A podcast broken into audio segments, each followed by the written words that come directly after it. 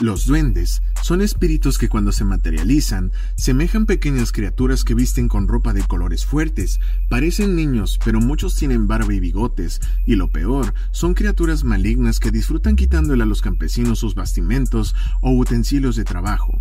Por ello, cuando los lugareños van a trabajar en el cerro, se protegen con reliquias sagradas o colocan en las huertas de cafetos cruces con tabaco seco, de madera u otros materiales. También, algunos trabajadores suelen dejar en las huertas botellas de aguardiente.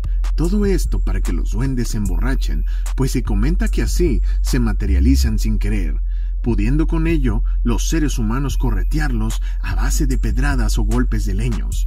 También se dice que estas criaturas demoníacas confunden a los hombres cuando se encuentran con ellos, que tocan flautas de carrizo o tambores de madera y que con sus danzas y música encantan a los solitarios que se adentran al cerro sin protección contra el mal y el viento.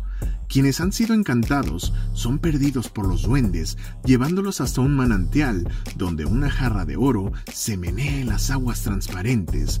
Y así muchos viejos del pueblo han contado de leyenda en leyenda de generación en generación tal como lo es el caso de Jico, en donde se contempla, rumbo al oriente, el majestuoso cerro que antiguamente llamaron Acatepet o Cerro de San Marcos, y que en la actualidad también llaman el Acamalín. Ese cerro está lleno de misterios. Se dice que por sus veredas que conducen a la cúspide se perciben sensaciones raras, que en ocasiones bolas de fuego caen al que en ocasiones bolas de fuego caen a él desde los cielos y se pierden en los cafetales.